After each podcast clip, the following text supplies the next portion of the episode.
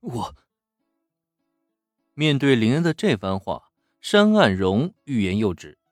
在这种情况下，林恩并没有强迫对方立刻开口，而是耐心的等待，等待对方说出全部的实情来。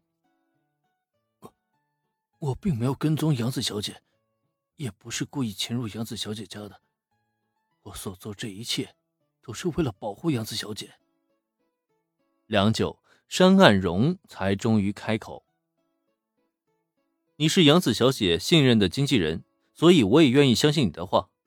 但是，山岸先生，既然跟踪杨子小姐的人不是你，那又究竟是谁呢？”林恩知道对方的解释只是为了寻求一丝的安全感而已，因此他在这一刻也是尽量的在配合对方。等山岸荣完全冷静下来之后，就可以知道全部的真相了。林恩社长，您知道枕边营业吗？在林恩信任的目光下，山岸荣终于完全的冷静了下来。不过他并没有立刻说出追踪并潜入杨子小姐家的人是谁，而是突然提出这么一个问题来：枕边营业吗？我当然知道这是怎么回事了，但是这件事情跟杨子小姐有什么牵连啊？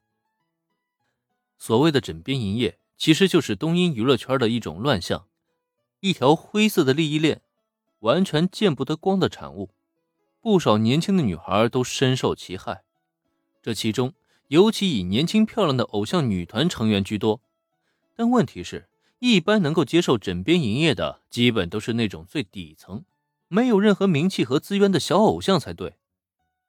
像冲野洋子这种正当红的偶像歌手。被枕边营业殃及的可能性反而不大，除非是本人自愿的。毕竟，光是他的名气就可以卖很多的钱。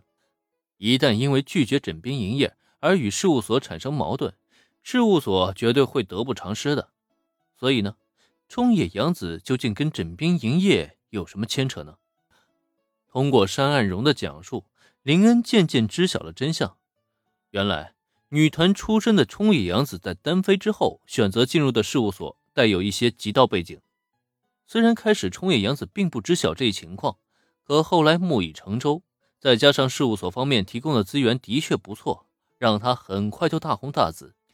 因此，冲野洋子也没有考虑过退出这一事。但问题是，前期事务所带给冲野洋子的资源和待遇的确不错，可随着时间推移，冲野洋子渐渐声名鹊起之后，他所在的事务所社长便开始打起了一些不该有的主意。毕竟要知道，这家事务所的背后有着极道的支持。想要让事务所更进一步，仅是推出当红女星是远远不够的，还需要获得更大笔的资金和资源入驻。那么这些资金和资源从哪儿来呢？肯定还是要从背后的极道而来。因此。为了讨好幕后的大佬，冲野洋子事务所的社长就打定了主意，要将自家最当红的偶像歌手奉献出去，讨得大佬的欢心。只有这样，才能让事务所获得更好的发展，去签下更多的女星来。但对此，冲野洋子肯定是严词拒绝的。哪怕社长几番语重心长的谈话，他也丝毫没有动摇，坚决不会出卖自己。为此。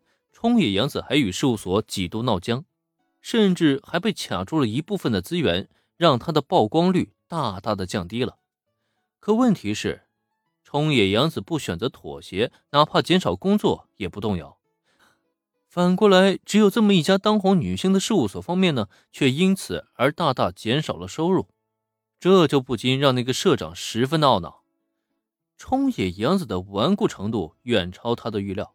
但他也不敢真的强迫对方，生怕闹个鱼死网破。在这种情况下，他也只能选择暗中雇佣侦探，去跟踪冲野洋子，甚至潜入他家中，就想找出任何能够威胁到冲野洋子的把柄，逼迫他就范。但这个社长却没想到，自己所做的这一切，竟然全部被山岸荣洞悉了。作为一名经纪人，山岸荣无疑是合格的。同时呢，他的能力也是相当不错的，甚至能够反过来跟踪那个被雇佣的侦探。只可惜啊，他畏惧于社长的极道背景，不敢报警挑明这件事情，只能独自行动，希望凭借一己之力去挽回这一切。他也不想想，就算他的跟踪能力出众，又有什么用呢？论战斗力，他可能是人家职业侦探的对手吗？因此，就在今天上午，当他一路跟踪那个侦探，来到冲野洋子的公寓以后，便彻底悲剧了。本来拍下那些侦探翻找冲野洋子公寓的照片，